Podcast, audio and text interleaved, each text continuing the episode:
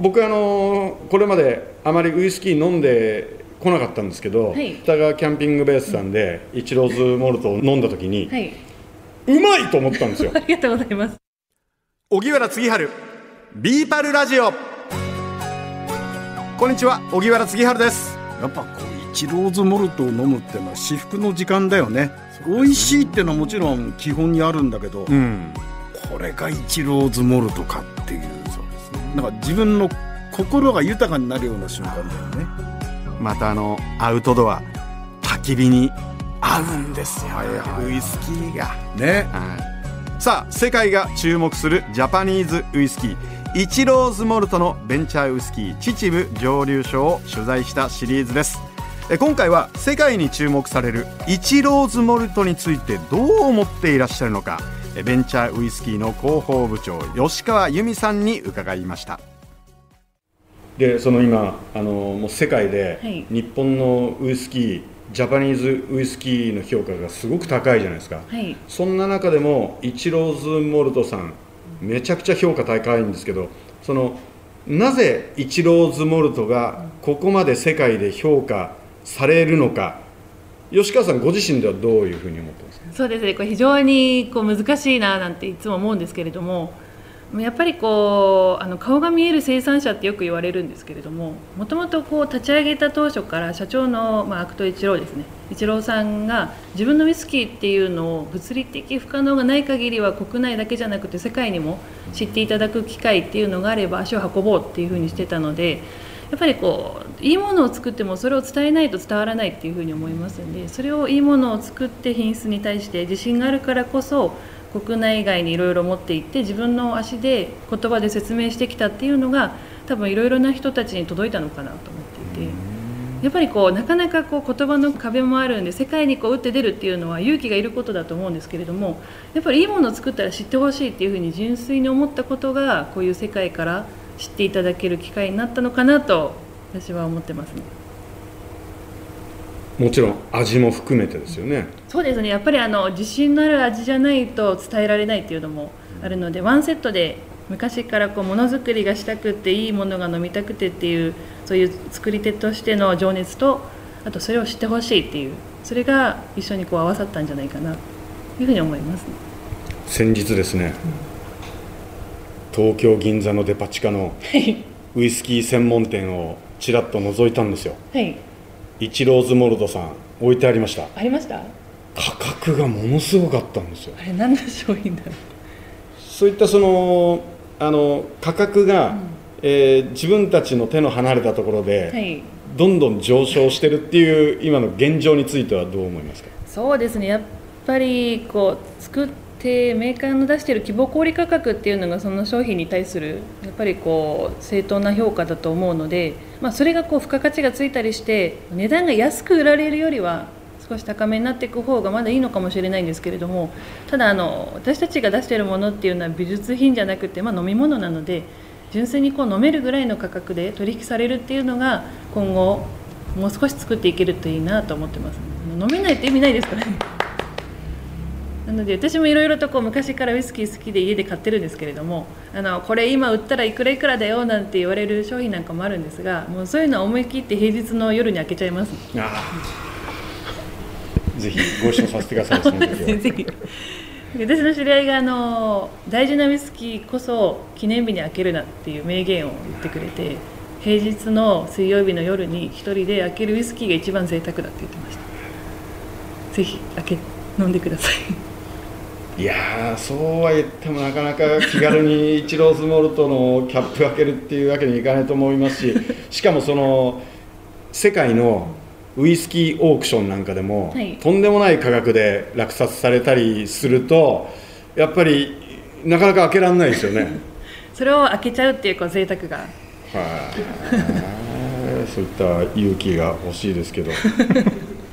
僕あのこれまであまりウイスキー飲んで来なかったんですけど、はい、先日あの北川キャンピングベースさんでイチローズモルトを飲んだ時に、はい、うまいと思ったんですよ。ありがとうございます。あのうまいイチローズモルトおすすめの飲み方ってありますか？そうですね例えばあのウイスキーって飲み方が一辺倒じゃないから面白いなっていうのもあって、うん、もちろんストレートって美味しいと思うんですよ、うん、ちょっとお水入れてアルコール度数下げても楽しめますしで最初そういう風に飲んでみてそのウイスキー自体の味わいっていうのが分かったら例えば夏はやっぱりハイボールで飲むのが美味しいですしただウイスキーによってハイボール合わなかったりもするんでそれは何が合うのかなって探すのもこう面白みの一つなのかなとかただあの冬場とかそのキャンプでもよくそうやるんですけれども頑張って寒いのにハイボール飲んでるとお腹痛くなっちゃいますんでそういう時はちょっとぬるめのお湯割りがすごくおすすめですね。あのこう焚き火でお湯沸かせ沸かしていただいてでそれをこう注いで少し冷めたところにウイスキーを後から注いでいただいて、まあ、濃さは自分のこうちょうどいいところ。でそれを飲みながら人とこう火を見て話すなんていうのは最高かなと思ってます、あのお酒の強い方もいればそうではない方もいらっしゃいますよね、はい、でその吉川さんこの作り手からすると、うわそんなに割っちゃってとかはないですか、まあ、全くないですね。あの私もあんまり今日お酒飲みたくないけど少しだけ飲んで寝たいなっていう時は本当薄いお湯割りとか作りますね。で香りだけがこうふわっと上がってきてああいい香りだなって言って寝られるん。でもうその日は自由で自分の好きなようなのが一番いいのかなと。吉川さんの飲み方は？飲み方はうん夏はハイボール冬はお湯割りですか？ねなるほど。肥土社長の飲み方は？もう一緒でハイボールとお湯割り飲んでますね。うん。そのストレートっていうの少ないんですか？ストレートも飲みますね。何でも飲んでますね。ストレートだとなんかあれですか？あの仕事みたいな気分になるんですか、ね、あでもストレートで飲むとちょっと仕事のスイッチは入りますね。あのウイスキーバーに行くとやっぱり頼むウイスキーっていうのは1杯目喉乾いてるとハイボールなんか飲むんですけれどもやっぱり2杯目以降はストレートでずっといろいろな商品の味を楽しんで私よく加水するんですけれどもお水1滴2滴垂らしていってどういうふうに変化するのかなっていうのをこう楽しんでいくんであの人は一人で何やってるんだろうって思われるかもしれないですけど。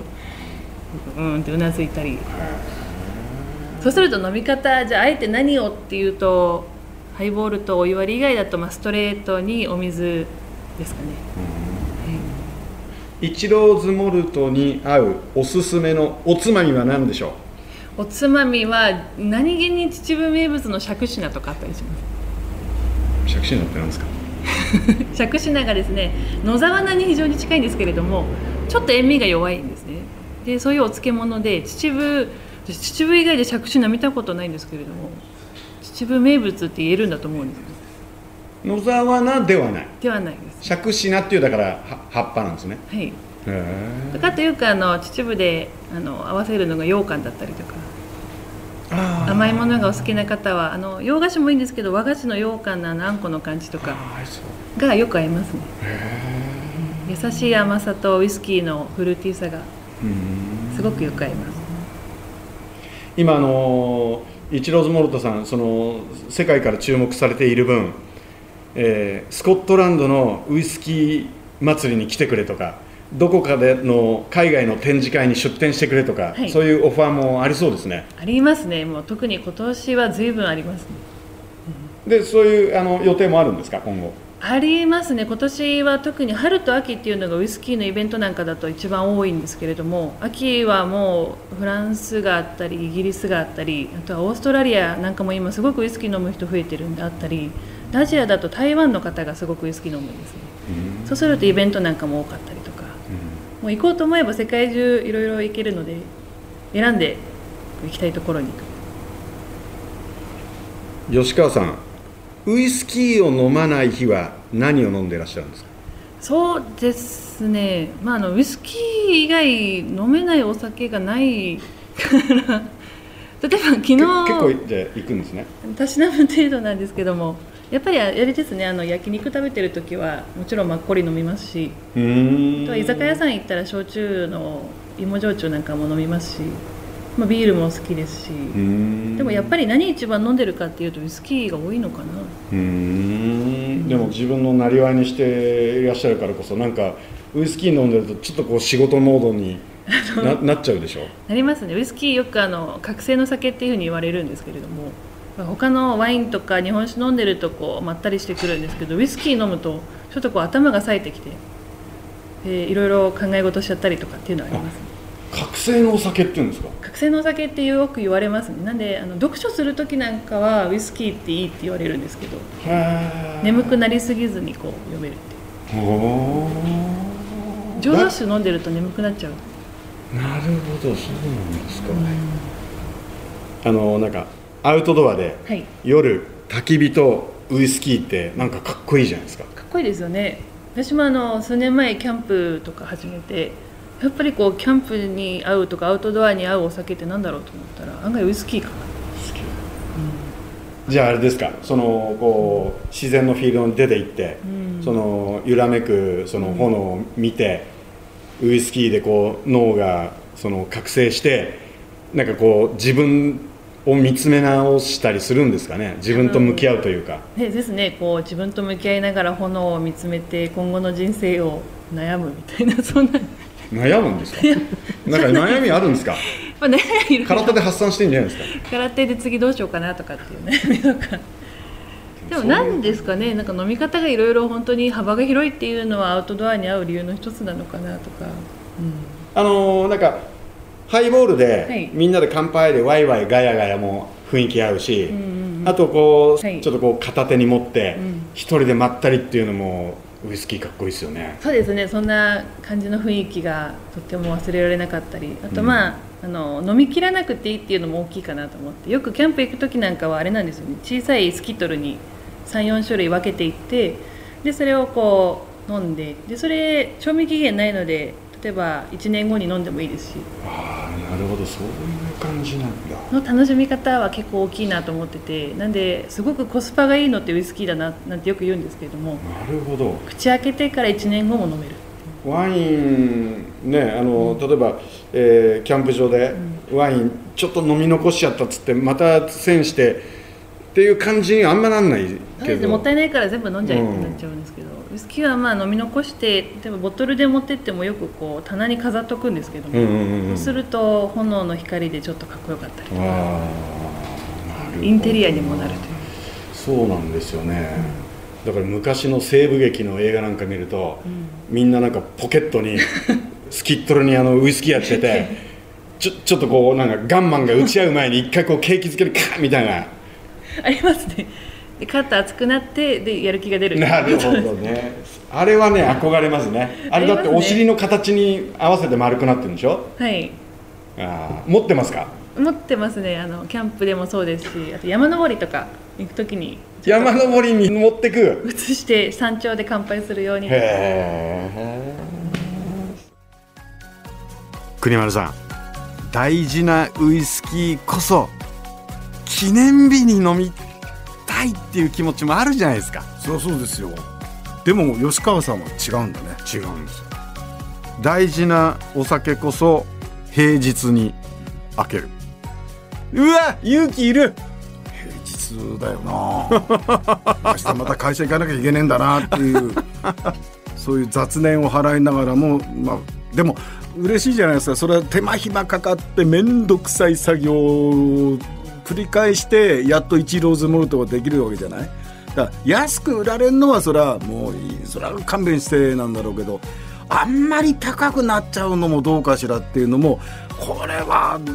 そうなんだろうな、うん、吉川さんはじめ1ローズモルトを作ってらっしゃる方たちの悩みでもあるんだろうけどその吉川さんもおっしゃってました。その美術品を作ってるんじゃない。我々が作ってるのはその楽しく美味しく飲める飲み物なんだということですから。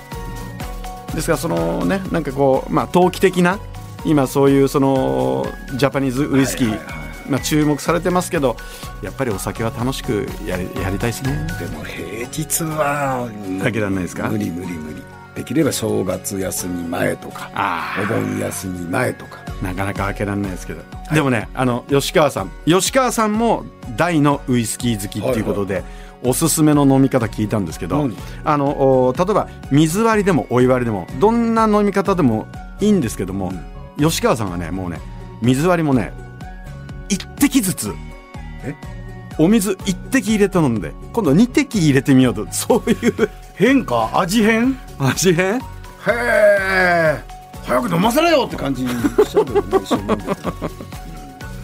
えー、ということで、えー、もうアウトドアキャンプととても相性がいいウイスキー、えー、僕もこれからいろいろ勉強してみたいなと思います。